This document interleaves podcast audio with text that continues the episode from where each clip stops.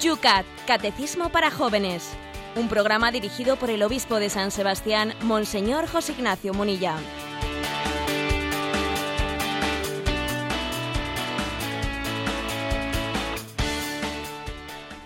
Muy buenos días, queridos amigos de Radio María. Un día más empezamos esta cita diaria que tienes aquí con el obispo de San Sebastián y con la formación que nos propone este librito que nos regalaron en la Jornada Mundial de la Juventud. Ahora que estamos en vísperas de Río de Janeiro, pues con más ilusión que nunca, todas las mañanas tomamos entre nuestras manos el Yucat. En una mañana con 17 grados nublada también por San Sebastián, aunque se nos promete que veremos el sol durante la jornada. ¿Cómo está la cosa por Madrid, Yolanda? Buenos días. Muy buenos días. Tenemos los cielos despejados y 19 grados. Y ayer nos llegaban unas noticias, bueno, hay que decir aquí originales. Estamos rompiendo barreras, estamos rompiendo esquemas y bueno, pues, ¿qué es lo que ayer eh, llegó a nuestros oídos? José Ignacio, buenos días. Pues en efecto, eh, ayer en la Santa Sede, el padre Lombardi, portavoz de la Santa Sede, pues hacía pública pues que vamos a tener la encíclica del Papa Francisco para este próximo viernes, la encíclica del Papa Francisco y del Papa Benedicto, del Papa Emérito, una encíclica a cuatro manos, como nos dijo el Papa Francisco, una encíclica a cuatro manos, porque cada Papa, eh, el Papa Francisco y el Papa Emérito, cada uno tiene sus, eh, sus manos y sus dones, y entonces como nuestro Papa Francisco quiere sacar pues todo el don, todos los dones y no enterrarlos, ¿no? Los del Papa Benedicto, pues le ha pedido que, que termine, que culmine esa encíclica, que también él va pues, bueno, a ponerle su impronta y a poner su firma y por lo tanto vamos a tener este viernes la presentación de la nueva encíclica, primera encíclica del Papa Francisco y una encíclica también en la que se culmina pues en las encíclicas de Benedicto XVI sobre la fe, esperanza y caridad. Va a tener como título Lumen Fidei, la luz de la fe, y va a ser presentada pues eh, en la por el cardenal Oelet, precepto de la Congregación de los Obispos, por el cardenal Miller, precepto de la Congregación de la Doctrina de la Fe, y el arzobispo Fisichella, el presidente del Consejo Pontificio para la promoción de la nueva evangelización. Estamos en un nuevo momento y creo que es de aplaudir pues también el testimonio de humildad que nos ha dado el Papa Francisco cuando le ha pedido ¿no? pues a Benedicto XVI que bueno, pues que ponga ¿eh? que no entierre que no entierre ese don de la, del borrador de una encíclica que ya tenía muy elaborada antes de presentar su renuncia, sino que pueda ser culminada en este siguiente pontificado. Vamos a acoger la lectura de esa encíclica para este verano. Es una, una gran propuesta leer esta encíclica. De, se nos dice que no va a ser muy larga. Esta encíclica, primera de Benedicto XVI y podríamos decir última, perdón, primera de Papa Francisco y última de Benedicto XVI, tenemos un buen propósito de lectura para este verano. Bueno, pues ya se nos van acumulando los trabajos, pero con mucha ilusión los vamos a asumir, por supuesto. Sin más, comenzamos un día más este espacio que nos gusta llamarlo y se llama El...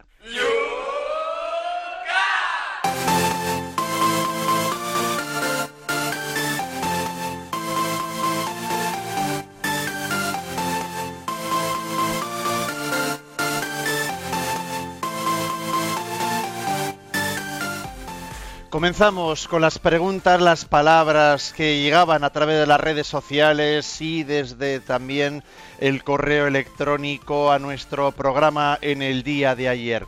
Por ejemplo, como lo hizo Lucinio, dice así, partiendo del dogma consolador de la comunión de los santos, puede ser un acto de caridad para el alma del prójimo lo mismo que lo es para su cuerpo el dar de comer al hambriento, vestir al desnudo, posada al peregrino, el orar y pedir por los que no creen están apartados de Dios. Es que quizás Lucinio, quizás Lucinio nos ha dado cuenta que es que las obras de misericordia se dividen en corporales y espirituales. Y claro, quizás las que más popularidad han alcanzado es dar de comer al hambriento, de beber al sediento, eh, pero es que existen también las obras de misericordia espirituales.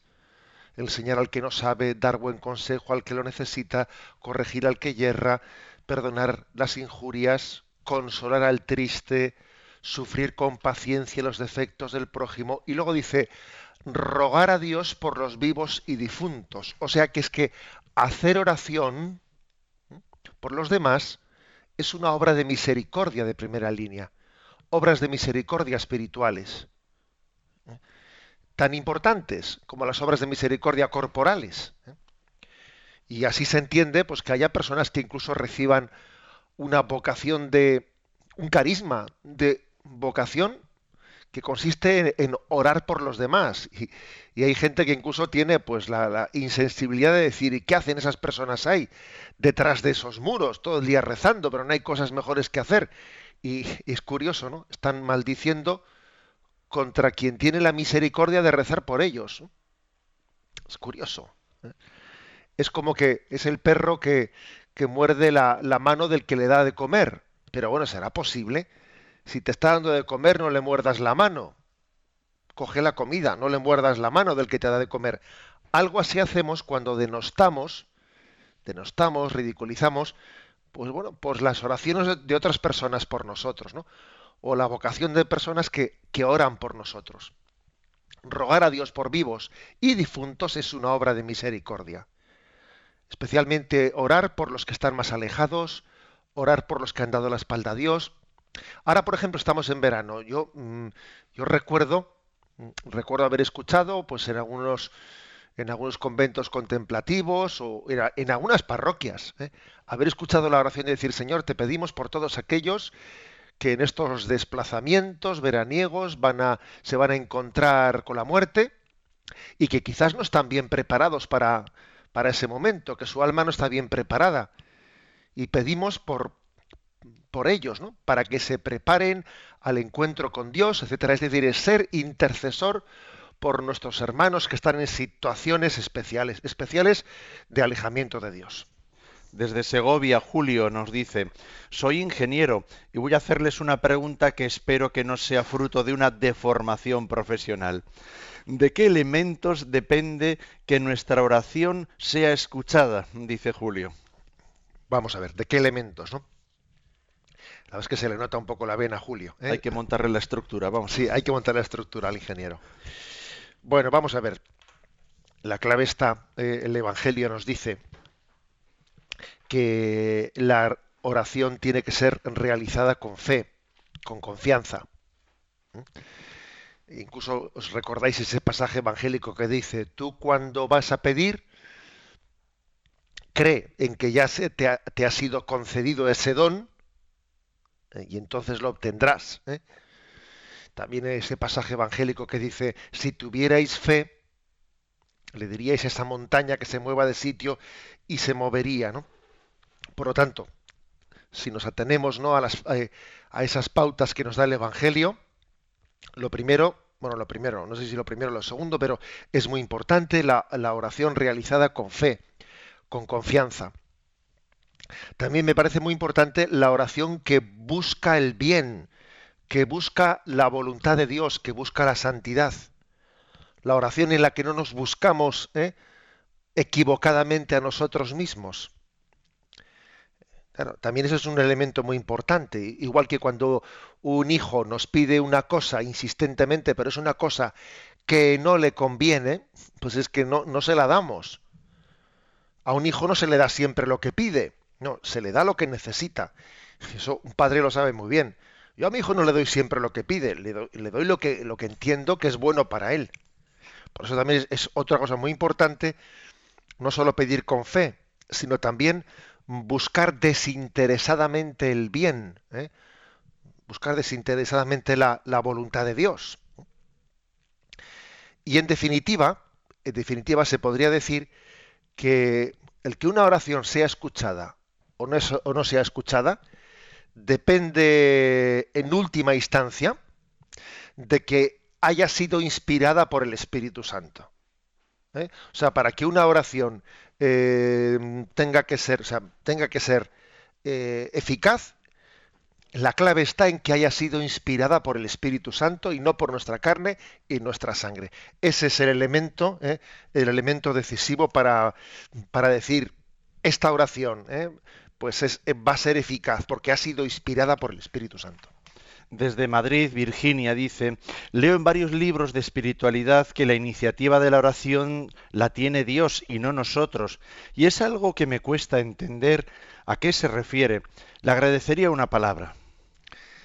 Bueno, eh, la iniciativa siempre es de Dios, ¿no? ¿A qué se refiere con esa expresión? Pues que nosotros no buscaríamos el rostro de Dios, si él no hubiese puesto nuestra morada, perdón, su, mirada en nosotros. ¿eh? Yo no buscaría el rostro de Cristo si su mirada no se hubiese posado sobre mí. ¿no? Si yo voy a hacer oración en una capilla, a mí me puede parecer que yo se me ha ocurrido, he dicho, tengo un rato libre, voy a la capilla de la adoración perpetua, etcétera, como una iniciativa mía, ¿no? Pero es que si yo si yo busco a Dios es porque Él primeramente me ha buscado a mí. Lo mío es una respuesta, lo de Él es una llamada. Entonces, eh, el deseo de orar responde a una llamada previa que hemos recibido. En este sentido, eh, se dice que, que, la iniciativa en la oración siempre, siempre la lleva a Dios. Desde Valencia, Pablo, le pregunto algo que ronda en mí desde hace tiempo. ¿Ve usted alguna conexión entre la firme devoción mariana del beato Juan Pablo II y su invitación a vencer el miedo y abrir los corazones de par en par a Cristo? Pues a mí me recuerda, eh, me recuerda ese pasaje de las bodas de Cana de Galilea, cuando el Señor dice, eh, cuando María dice, haced lo que Él os diga y ese haced lo que él os diga me suena pues a ese Juan Pablo II que decía, ¿no? Que nos decía, no tengáis miedo, abrir las puertas de par en par a Cristo. O sea, es que la, función de la Virgen María es la función de la Iglesia, que lo que hace es invitarnos a que no tengamos miedo de Dios. No tengáis miedo de Dios. El mayor drama del hombre es que pueda estar como eh, prevenido ante Dios. ¿Cómo prevenido? Si lo que tengo que hacer es plenamente dispuesto. ¿eh? El drama, de, el drama de Adán y Eva es que en vez de estar ¿no? Eh, con los brazos abiertos tenían miedo a perder su libertad, tenían miedo a que si se entregaban ¿no? pues a la llamada de Dios en, en aquella situación, pues mm, no iban a, a crecer ellos y entonces tuvieron miedo de Dios, miedo de, esa libertad que Dios les daba y entonces vino el drama. Bueno, por eso la Virgen María nos dice, haced lo que Él os diga, por eso es Juan Pablo II dice, no tengáis miedo a abrir de par en par las puertas a Cristo. Creo que esa imagen mm, es una imagen en la que se entiende como la devoción mariana y la eh, y el ser y la razón de ser de la Iglesia, eh, pues es que se iluminan mutuamente, ¿no? María, María e, es la que desvela cuál es la vocación de la Iglesia, invitar a sus hijos a abrirnos a Cristo sin tener miedo. Miguel desde Castellón, agradecería un comentario de la cita del teólogo Karl que ofrece el Yucat. A la oración de petición corresponden tanto la certeza de ser escuchado como la renuncia completa a ser atendido según los propios planes. Pues sí, es una cita de estas que aquí ofrece el Yucat así en, sus, eh, pues en sus costados, eh, en, los comentarios laterales que hace. A la oración de petición corresponden tanto, o sea, dos cosas, la certeza de ser escuchado, como la renuncia completa a ser atendido según los propios planes. A ver, eh, es que el Evangelio nos dice lo que hemos comentado antes, ¿no? Pues que cuando hagas oración de petición, confía plenamente, confía plenamente en que serás escuchado. Y en esa confianza plena ya hay una garantía, una garantía de que, de que Dios está atendiendo tu oración. Bueno, pero hay otro, otro detalle que a veces nos olvidamos de él. ¿eh?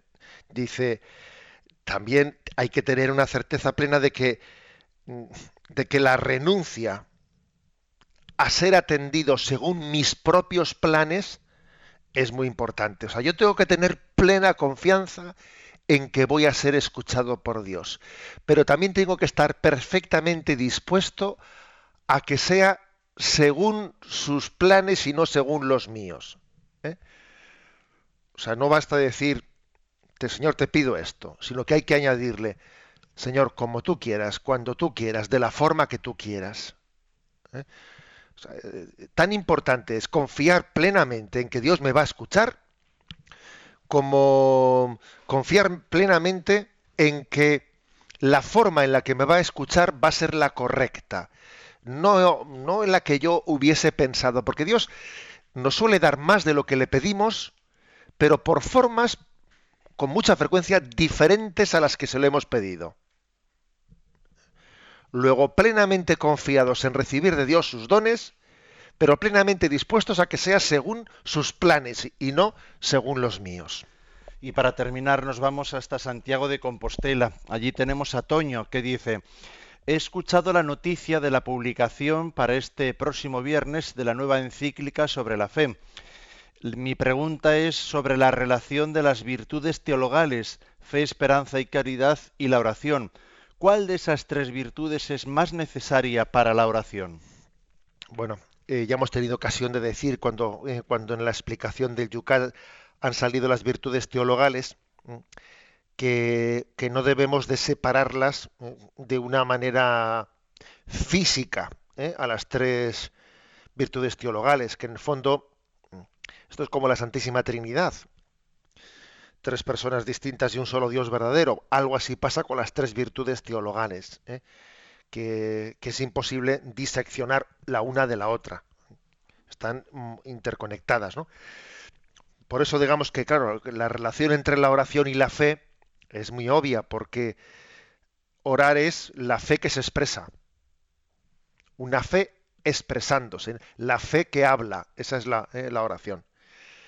La relación entre la oración y la esperanza también es muy obvia, porque es que eh, la oración es un signo de que hay esperanza. El que espera, ora. El que no ora es que no espera. Eso, eso es obvio. El mejor termómetro de que hay esperanza es que hay oración. Y la relación entre la caridad, la caridad y la oración, pues también está, fijaros, está en el origen de la oración y en la meta de la oración. En el origen y en la meta. Se, se ora, se ora porque se ama a Dios y porque se ama al prójimo. Y orando, orando, es la manera de sembrar en nosotros la semilla de la caridad. Es orar es amar el mundo según Dios lo ama. Orar es como decir, yo voy a ver el mundo y voy a sentirlo y voy a percibirlo según el corazón de Dios. Luego al final esa es la caridad. La oración nos lleva a la caridad. Es juzgar el mundo, percibir el mundo, relacionarnos con el mundo desde la perspectiva de Dios. Eso es la oración, ¿no? Por eso las tres, las tres virtudes, fe, esperanza y caridad, bueno, pues están íntimamente ligadas con la oración, por supuesto.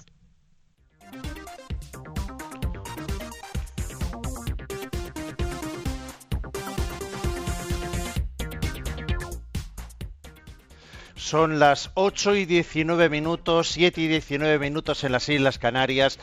Acometemos las preguntas 4 para el día de hoy. La primera, la 481 del Yucat. Dice, ¿cómo se reza el rosario? La respuesta, en cada país o cultura hay ciertas adaptaciones que pueden variar ligeramente, con jaculatorias y otros incisos, como añadir en cada Ave María detrás del nombre de Jesús el misterio que se contempla, pero la estructura fundamental es en el nombre del Padre y del Hijo, se puede rezar el credo o el Señor mío Jesucristo, el Padre nuestro, tres Ave Marías con las que se pide las tres virtudes teologales de la fe, la esperanza y la caridad, o invocar a María como hija del Padre, madre del Hijo, esposa del Espíritu Santo, el Gloria al Padre, y las cinco decenas formadas por un Padre Nuestro seguido de diez Ave Marías y un Gloria. Bueno, la verdad es que, como dice aquí mismo Yucat, pues existen distintas, ¿eh? distintas tradiciones. Lógicamente, eh, lo que es más común a todas es el rezo de las cinco decenas, ¿eh? de las cinco decenas de las Ave Marías, según los misterios gozosos, según los misterios luminosos, según los dolorosos y según los gloriosos. Em, aquí viene un par de citas del Beato Juan Pablo II, muy interesantes sobre, sobre la devoción del rosario. Y dice, el rosario es mi oración predilecta, plegaria maravillosa, maravillosa en su sencillez y en su profundidad. En esta plegaria repetimos muchas veces las palabras que la Virgen María oyó del arcángel y de su prima Isabel, palabras a las que se asocia la Iglesia entera. En efecto, en el trasfondo de las Ave Marías pasan ante los ojos del alma los episodios principales de la vida de Cristo. Al mismo tiempo, nuestro corazón puede incluir en estas decenas del rosario todos los hechos que entraman la vida del individuo, la familia, la nación, la iglesia y la humanidad, experiencias personales o del prójimo, sobre todo de las personas más cercanas o que llevamos más en el corazón, de este modo, la sencilla plegaria del rosario sintoniza con el ritmo de la vida humana. Bueno, es un texto de Juan Pablo II del año 78, o sea, es decir, de los inicios de su pontificado, en el que él abría, abría su alma y compartía con nosotros pues cuál es su experiencia de rezar el rosario.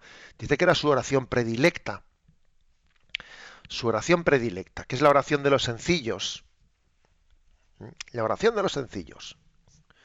Que a veces ha ridiculizado, que estás ahí todo el rato repitiendo lo mismo, estás repitiendo. Bueno, ¿eh? se ridiculiza y, y sencillamente los, los sencillos y los pequeños pues no confían en sus grandes discursos. Que por cierto el Evangelio dice cuando ores, ¿eh? pues no estés eh, haciendo grandes discursos. Bueno, el rosario, el rosario no es un gran discurso, sino que es centrarse, centrarse en lo fundamental, en lo fundamental, es decir, en que María ha recibido el anuncio del arcángel y ha sido saludada por su prima Isabel. Es el anuncio de Dios está contigo, eh, bendita, bendito sea Dios, ¿no? que, se, que, se ha manifestado las entrañas de la Virgen María. O sea, es decir, es recordar el misterio de la encarnación, el misterio de la encarnación es ir a Nazaret, ir a Nazaret y en aquel lugar en el que la, la historia llegó a su cumbre, la cumbre de la historia tuvo lugar en Nazaret, cuando Dios se hizo hombre, en las entrañas de María. El rezo del rosario es ir a Nazaret, ir a Nazaret, y estar ahí en el momento cumbre de la historia, el momento en que Dios ha visitado al hombre. Bueno, por lo tanto, digamos que, el rosario es la oración de lo esencial, de ir a lo esencial. Y teniendo, teniendo el trasfondo de las Ave Marías, recordar todos los pasajes principales del Evangelio, los misterios gozosos, los luminosos, los dolorosos, los gloriosos, es como, acompañados de María, hacer un repaso a todos los acontecimientos de la salvación desde los ojos de María. ¿Mm? Desde acompañados por María, regresar y volver a repasar los acontecimientos de la salvación. He ahí, ¿no? He ahí lo que es lo que es el rosario. Eh, en el fondo es una oración plenamente evangélica. Fijaros que rezar el rosario es repasar los acontecimientos de la salvación, ¿no? Pero haciéndolo haciéndolo desde esa capacidad que tiene María en este momento que ella está pues en, en la gloria, en la gloria del Padre, igual que decimos que Jesucristo está sentado a la derecha del Padre, también podríamos decir, ¿no? María está sentada a la derecha de su Hijo. Es decir, ¿no? Ha recibido, ha recibido por parte de su Hijo una encomienda muy importante, la encomienda a llevar adelante, eh, a estar en primera línea de la nueva evangelización. Luego, en el rosario pedimos por todo el mundo. El rosario es una oración también que te, que te lleva a salir de ti mismo, a salir Hace poco veía cómo eh, pues, em, se estaban repartiendo unos rosarios, que los cinco misterios, cada uno de ellos tenía un color distinto de cada uno de los continentes.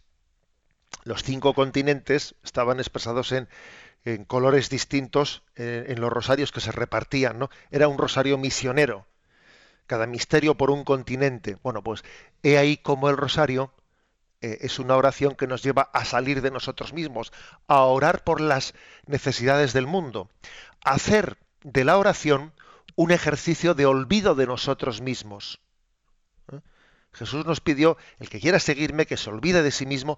Eso también se traduce en la oración. En la oración uno, eh, cuando hace una oración de intercesión por los demás, pues la oración misma es el signo de que se olvida de sí mismo se convierte en un alma intercesora por los demás. ¿no?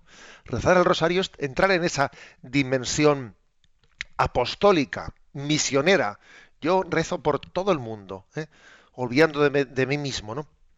Y eso, eso es evangelio puro y eso conmueve el corazón de Dios.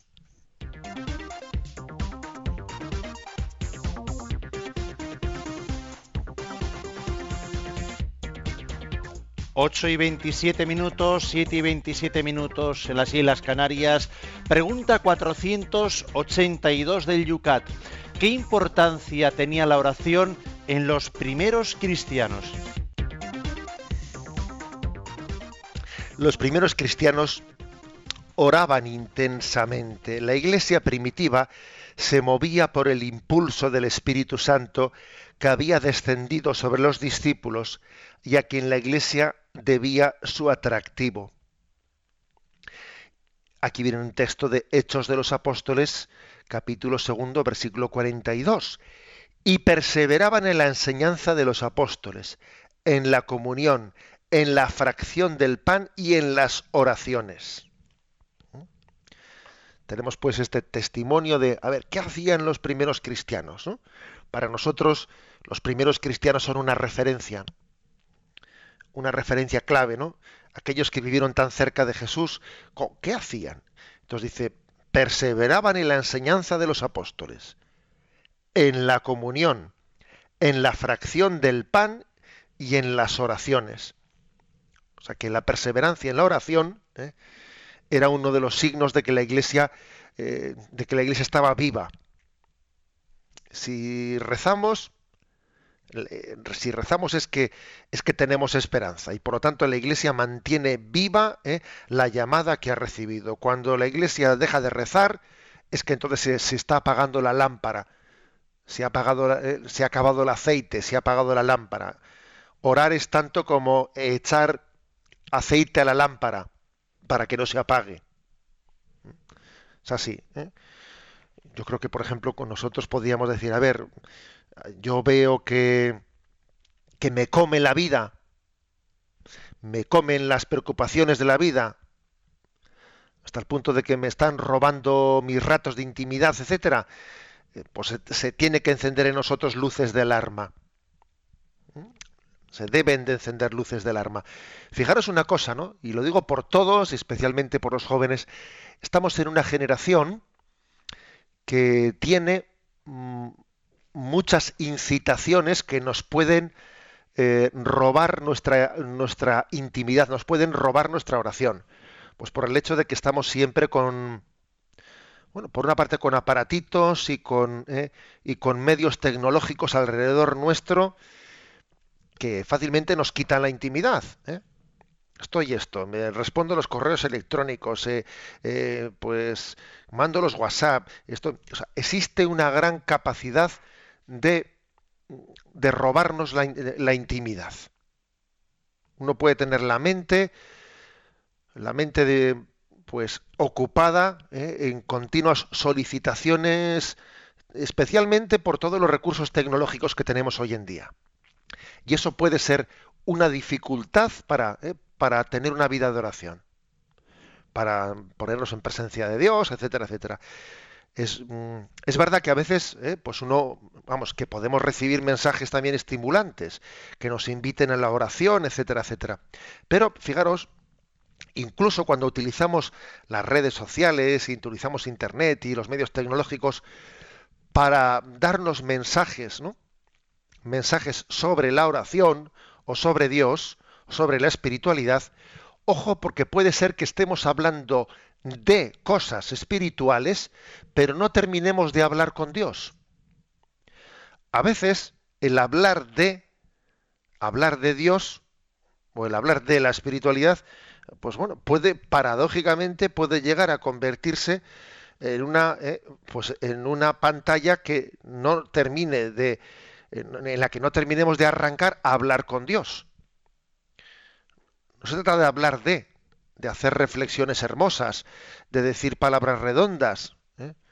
Y, lo digo autocriticándome a mí mismo, porque yo me doy cuenta que a veces eh, los predicadores tenemos el peligro de ser unos camareros, unos camareros que salimos con una bandeja una bandeja pues eh, repartiendo eh, los canapés para que todo el mundo pique y pinche y igual uno tiene el mal del camarero que es ir repartiendo y, él no alimentarse debidamente esto puede ocurrir ¿eh? esto puede ocurrir o sea que creo que aquí hay que hacer una llamada llamada de atención a que todos estos recursos ¿no? que tenemos alrededor nuestro pues no estén comiendo no nos estén comiendo en nuestra oración Incluso creo que puede ser bueno que cuando eh, tengamos reservados nuestros tiempos de oración seamos estrictos en ellos. Un poco de autodisciplina es importante, porque si no hay autodisciplina al final, eh, pues el desorden en nuestra vida nos lo come. Si por, eh, ejemplo uno tiene, tiene reservado este rato para la oración, bueno, llega este rato, desconecto mis aparatitos y voy allí y estoy con el Señor. creo que esta autodisciplina es, es importante. En resumen, que mm, la importancia, la importancia de la oración. ¿eh? Dime, dime qué lugar ¿eh? reservas para Dios a lo largo de tu jornada, qué lugar reservas para Él, y te diré ciertamente, ¿no? Como cuál es la salud de tu fe.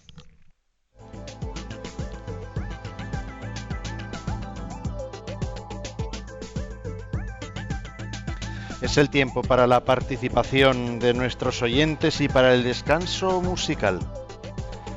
Para participar ya sabéis que lo podéis hacer a través de Twitter. No tenéis más que en vuestra pregunta citar arroba obispo munilla. En la página de Facebook de este programa, Yucat Radio María, también debajo de las dos preguntas que acabamos de comentar podéis formular también ahí mismo vuestras preguntas. Y luego también sabéis que lo podemos hacer a través del teléfono que atiende hoy Yolanda. Para participar en directo, 91 153 8550. 91 153 8550. Hoy vamos a complacer, si podemos decir así, una de los correos electrónicos que nos llegaba de nuestros oyentes, lo firma Belinda, y Belinda pues no hacía una pregunta, pero mm, como estamos hablando de la oración, Belinda nos decía que ella ha descubierto una canción de Roberto Carlos, pues que le ha hecho mucho bien y nos la pedía. Bueno, pues de Roberto Carlos, Belinda, realmente no conocíamos esta pregunta, esta canción nos la proponías en portugués y buscando, buscando, mira, la hemos encontrado también en castellano. Por lo tanto, nuestro descanso, hablando, y no solo hablando de la oración, haciendo oración de la mano de Roberto Carlos.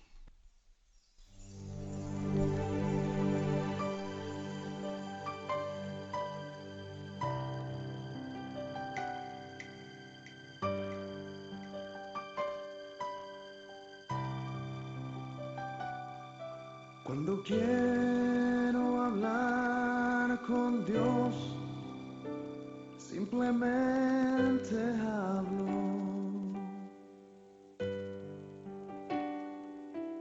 Cuando quiero hablar con Dios a veces me callo.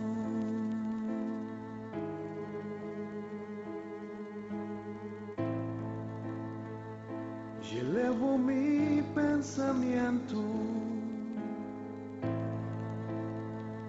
Pido ayuda en mi sufrimiento. Él es Padre y siempre escucha mi corazón.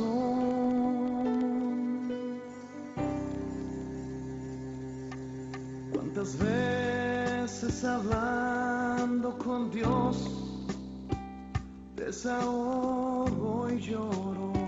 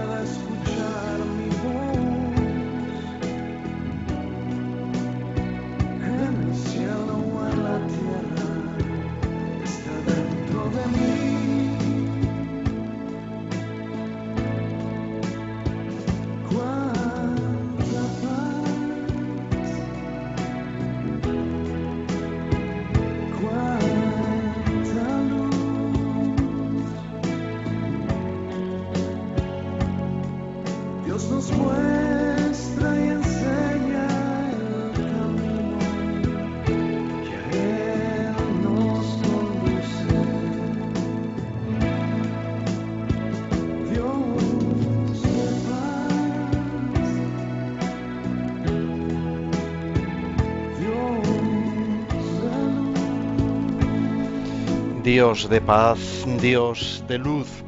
Roberto Carlos nos hablaba de la oración. Son las 8 y 39 minutos, 7 y 39 minutos para los que nos escucháis desde las Islas Canarias. Temas podéis proponerlos, por supuesto. Eh, Los temas los podéis solicitar a yucat@radiomaria.es para nuestro descanso musical evangelizador. José Ignacio, por ejemplo, en Facebook nos están planteando lo siguiente. José Martín dice en torno a la primera pregunta del Rosario. Monseñor, así como en el primer y cuarto y quinto misterio luminoso percibo los rayos de luz, ¿me podría ampliar la imagen de luminosidad del segundo y tercero? Dice José Martín. Bueno, eh, misterios luminosos. ¿no? Hombre, todos, ¿eh? toda la vida de Jesucristo es luminosa, ¿eh? porque es reveladora. Cristo es el revelador de Dios Padre. O sea que debemos de entender, pues no únicamente como, a ver, la transfiguración porque en ella hubo rayos de luz. No. O sea, entendamos que eh, aquí el término luminoso es en el sentido de, de revelación, se está revelando el corazón de Dios. Por eso, cuando el segundo, pero el primer misterio es el de- del luminoso, el bautismo de Jesús en el Jordán. El segundo es la autorrevelación de Jesús en las bodas de Caná de Galilea. ¿Por qué es luminoso este misterio? Porque es, según el Evangelio de San Juan, Jesús comenzó sus signos en Caná de Galilea. Comenzó sus signos, ese fue su primer milagro, según el Evangelio de San Juan, y comenzó a manifestar ¿eh? la gloria de Dios en esos signos, en esos milagros que realizaba. Es un misterio luminoso, donde los haya. Y el tercer misterio, el anuncio del reino de Dios invitando a la conversión, cuando Jesús dice, se ha cumplido el tiempo, convertíos y creed en el Evangelio. También es un misterio luminoso donde los haya, porque Jesús nos está diciendo, mirad, yo he venido a esto. He venido para que tengáis vida y tengáis vida abundante. He, ven- he venido para que se produzca la conversión, que es tanto como decir, dejarle a Dios que entre en nosotros. ¿eh? Esa es la, es como decir, a ver, la esencia de, la predicación de Jesús. Convertíos y creed en el Evangelio. Esa es la luz que Cristo viene a traernos. Atendemos también las llamadas que nos llegan a través de Madrid. Yolanda, buenos días. Hola, buenos días. Nos ha llamado María de San Sebastián y pregunta si se puede decir que Dios da la fe a todo el mundo sin distinción, pero que como nos ha hecho libres, eh, pues hay algunos que no lo aceptan. Más que nada porque le han comentado que si Dios da la fe, pero a quien Él quiere. Y la segunda pregunta que realiza es si Jesús nos habla a través de nuestra conciencia. Vamos a ver, comenzando por lo primero. Eh, el don de la fe, el don de la fe, Dios lo da según, ¿eh? según su entender y nosotros no somos quienes para decir este recibió el don de la fe y lo rechazó o este el don de la fe no tiene por qué ser igual para todos. ¿eh? A ver, Dios es dador de dones y en su soberanía nosotros no podemos ¿eh? extraer la consecuencia de que el don de la fe lo tiene todo el mundo en, el mismo nivel. No. Dios a cada uno nos pedirá también según los dones que hemos recibido. Vaya esto por delante, lo cual no quiere decir que nosotros pues estemos eh, pe- pedimos y rogamos a Dios pues mm, para que el don de la fe sea acogido, eh, pedimos a Dios para eh, pedimos a Dios que el don de la fe que él reparta sea acogido, pero no tenemos esa especie de concepción igualitarista. A ver, cada uno somos únicos e irrepetibles ante Dios y cada uno tiene, eh, pues digamos, una, un plan concreto. Dios tiene un plan concreto para cada uno de nosotros. Único, personal, intransferible. No recuerdo cuál era la segunda pregunta, si me lo recuerdas. Perdón que nos hemos despistado. Bueno, pues adelante con la siguiente pregunta. Ahora vamos a, más que pregunta, vamos a pasar de nuevo al siguiente tema porque es que todavía tenemos otras dos preguntas por delante. Acometemos las siguientes. Para participar en directo, no- Vamos a ver, es la siguiente, es la 483. Pregunta 483 que nos dice así, ¿cuáles son las cinco formas principales de oración? Pregunta por las cinco formas principales de oración en el punto 483 del Yucat. Bueno, pues son las siguientes. Las cinco formas principales de oración son la bendición, la adoración, la oración de petición y de intercesión, la oración de acción de gracias y la oración de alabanza. Eh, las dos primeras, bendición y adoración, ¿eh? pues podríamos decir que, que son dos, dos formas de oración que muchas veces nosotros eh, las, bueno, pues las utilizamos de una manera indistinta, ¿no? Bendecir, bendecir a Dios y adorar a Dios, bueno, las podemos llegar a conjugar. Si queréis, incluso, pues podríamos hablar de cuatro formas, cuatro formas de adoración, que son. La petición. La petición es para nosotros eh, quizás la, la, que nos brota más espontáneamente, pues porque como somos verdaderamente no mendigos y necesitados, es la que brota más espontáneamente en nosotros. La oración de petición. Pero esta oración de petición el propio Evangelio nos dice que debemos acompañarla con la oración de acción de gracias. Pues porque al Señor los leprosos le pidieron la sanación, pero únicamente vino uno después a darle gracias, ¿no? Digamos, primero, bueno, primero, es una, eh, una, presentación lógica, ¿no? La oración de petición que brota en nosotros espontáneamente desde nuestra precariedad. La oración de acción de gracias que eh, parece que es la conclusión lógica de la petición, porque Dios nos escucha y Dios nos, eh, nos acoge. También a la oración de petición se une se une no únicamente una petición por uno mismo, ¿eh? o sea que también la oración de petición hay que decir que es petición e intercesión.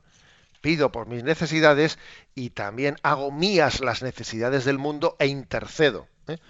Por eso podríamos decir oración de petición, por mí y por todo el mundo. Oración de acción de gracias. Bueno, al mismo tiempo, dando, eh, dando un, paso, un paso más, decimos que de la oración de acción de gracias, el siguiente paso sería la oración de alabanza. De alabanza. ¿Por qué? Porque la oración de acción de gracias es, Señor, te doy gracias por este don que he recibido, por el otro don que he recibido. Pero el siguiente paso es ya no darle gracias por dones concretos, sino alabar y bendecir a Dios porque es bueno, porque existe. Qué bueno es, qué bueno es Dios, ¿no? Bendito sea el nombre de Dios, alabar el nombre de Dios, ¿no? O sea, es decir, es, es como un paso más reconociendo en Dios no solo los dones que he recibido, sino reconociéndole a él mismo, ¿no? Es como cuando alguien, claro, está valorando ya pues a su padre y a su madre no ya solo por lo que ha recibido de ellos, sino sino por sí mismo, pues porque les admira, les admira en sus virtudes, les admira en su entereza, en su madurez, ¿no? Yo no solo, ¿no? Pues eh, estoy agradeciéndole a mis padres lo que han hecho por mí, no, sino que de alguna manera también les admiro, les, bueno, algo así es con Dios, ¿no? No solo es la oración de acción de gracias por lo que he recibido, sino que es la oración de alabanza a Dios y la oración de bendición. Qué bueno es Dios, qué grande es Dios. Y por último, se habla de la oración de adoración, que como decía antes, claro, está, está muy conectada con, eh, pues con la oración de alabanza, la oración de adoración. Pero la oración de adoración es eh, caer en cuenta de la grandeza de Dios y postrarnos ante Él. La oración de adoración es, por una parte, reconocer la grandeza de Dios y que nosotros nos vemos muy pequeños, pero al mismo tiempo admirarnos de que esa grandeza de Dios esté tan cerca de nosotros que, nos abraza y nos besa. Es como algo que puede ser paradójico. Adorar es como decir yo no soy nada ante Dios, pero para Él lo soy todo. Esa es la adoración. ¿eh? Eh, por tanto, en, esta, ¿eh? en este proceso de, de despliegue de la oración, parece que lo lógico, quizás lo, más frecuente suele tener, ¿no? Aunque una persona puede empezar la, oración por la adoración, ¿eh? pero quizás en un proceso pedagógico de introducirse en la oración, lo lógico es comenzar por oración de petición, eh, también de intercesión, oración de acción de gracias, después oración de alabanza y de bendición y finalmente la oración de adoración.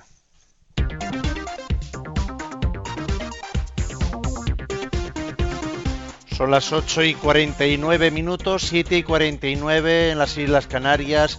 Última pregunta del programa de hoy, la 484 del Yucat. ¿Qué es una bendición? Una bendición es una oración que pide la bendición de Dios sobre nosotros. Toda bendición procede únicamente de Dios. Su bondad, su cercanía, su misericordia son bendición. La fórmula más breve de la bendición es el Señor te bendiga. Todo cristiano debe pedir la bendición de Dios para sí mismo y para otras personas los padres pueden trazar sobre la frente de sus hijos la señal de la cruz. Las personas que se aman pueden bendecirse. Además, el presbítero, en virtud de su ministerio, bendice expresamente en nombre de Jesús y por encargo de la Iglesia. Su oración de bendición es especialmente eficaz por medio del sacramento del orden y por la fuerza de la oración de toda la Iglesia pedir la bendición de Dios. ¿eh? Esto es curiosamente aquí lo que nos manifiesta el Yucat, que por cierto eh, llama la atención como en, en, los países europeos que nos hemos ido secularizando, esa petición de la bendición de Dios se ha ido haciendo cada vez más extraña. Y cuando vienen a visitarnos o a trabajar entre nosotros, pues los católicos latinoamericanos, hispanoamericanos, pues con mucha frecuencia nos llama la atención como ellos pues nos dicen, Padre, me da la bendición. Y, y, te, te, impresiona, porque uno ve que aquí hemos ido perdiendo ¿no? esa, esa costumbre de pedir la bendición de Dios y observamos que en otros, en otros lugares que antaño nosotros llevamos la fe allá, ¿eh? llevamos la fe y la predicamos, pues han mantenido viva esa tradición de pedir la bendición de la Iglesia. Ojo, ¿eh? Y en nuestra mente secularizada, racionalista, racionalista, pues nos parece, a ver, ¿qué es eso de pedir la bendición? A ver, ¿eh? tenemos una mente como muy abstracta, eh, muy racionalista y nos parece que eso es cosa de niños, ¿eh? cosa de niños. Pero fijaros, es que ante Dios siempre somos niños.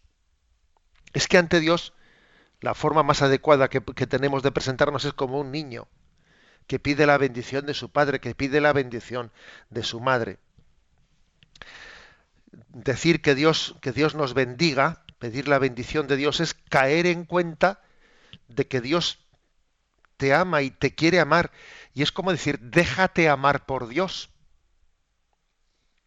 Pedir que Dios te bendiga como os podéis imaginar, no es que no es que tengo que convencerle a Dios que me bendiga, porque no, no, si es que Él te quiere bendecir, pero es que tú así te dispones a recibirlo, te dispones a acogerlo. La petición de la bendición de Dios es otra forma de decir la disposición a acogerla y no es algo mágico, porque alguno diría, bueno, pero eso son supersticiones, ¿no? Que me hagan la señal de la cruz en la frente, que me hagan... A ver si es que es un signo. Es un signo que lo que refleja es que Dios quiere amarme, que Dios quiere acompañarme y a veces yo no me dejo. El drama, el drama del ser humano es no dejarse acompañar por Dios, no dejarse cuidar por Él. Por eso el, signo de las bendiciones es como recordar, Dios siempre te acompaña, Dios siempre camina junto a ti. Tú no estás solo, déjate cuidar, déjate querer. Vive en presencia de Dios. Eso es lo que significa pedir y acoger la bendición de Dios. ¿eh? O sea que lejos de supersticiones, lejos de eh, pues de una calificación de, de una fe o de una espiritualidad infantil, ni cosas por el estilo. O sea, se trata de una fe sencilla, la fe de los sencillos, que saben que nada somos sin la gracia de Dios y tengo que estar asistido, tengo que estar sostenido por Dios que camina junto a mí. Eso es recibir la bendición de Dios.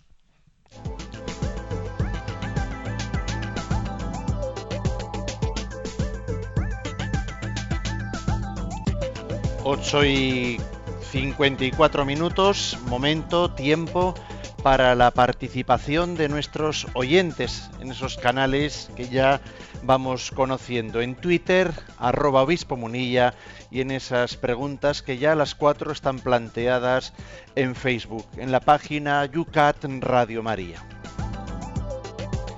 Vamos a comenzar por el teléfono que Yolanda tiene ahí pendiente una pregunta de nuestros oyentes. Nos ha llamado Ignacio de Granada y dice que él se confesó, que le dieron la absolución, pero que después de haber oído el Yucat, pues considera que a lo mejor no es válido porque no le pidieron detalles excesivos durante la confesión. Bueno, vamos a ver, yo creo que, que en primer lugar, eh, también cuando uno se confiesa, claro, no sé muy bien a qué se refiere el oyente, ¿no? Pero vamos a ver, cuando uno se confiesa y ha hecho también el esfuerzo de confesarse según él entendía que tenía que confesarse correcta y adecuadamente y después en su vida espiritual va avanzando y va entendiendo que pues podía haber hecho anteriormente mejor las cosas y las hice más deficientemente. A ver, hay un adagio, ¿no?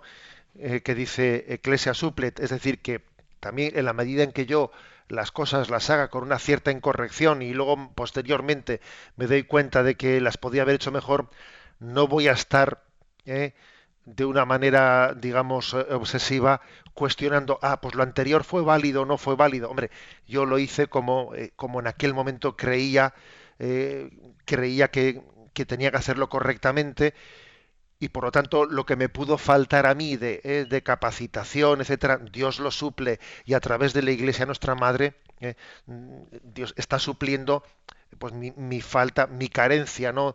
de una disposición perfecta. ¿eh?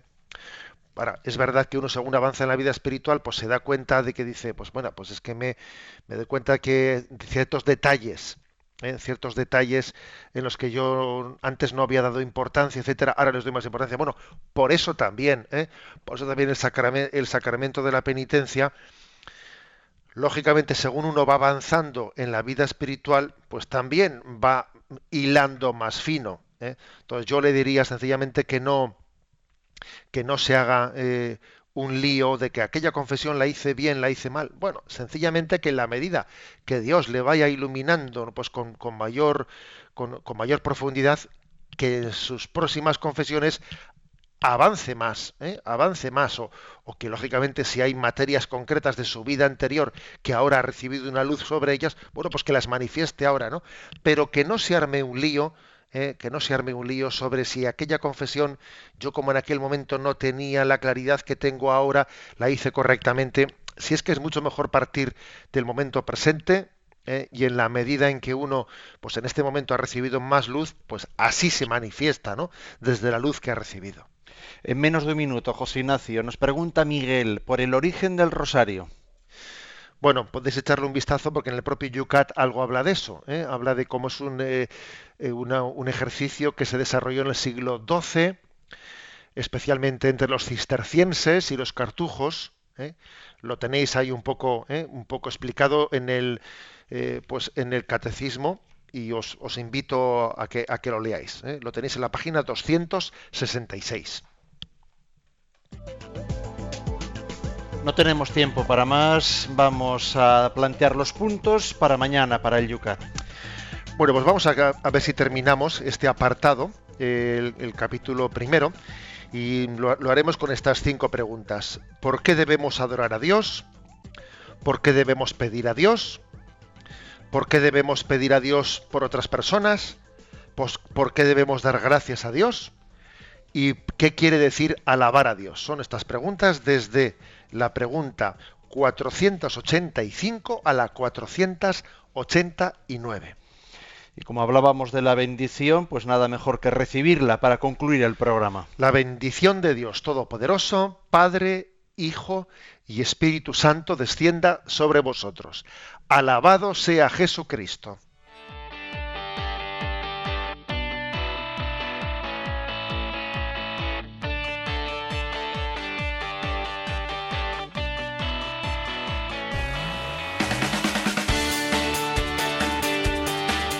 Y así finaliza en Radio María Yucat, un programa dirigido por el obispo de San Sebastián, Monseñor José Ignacio Monilla.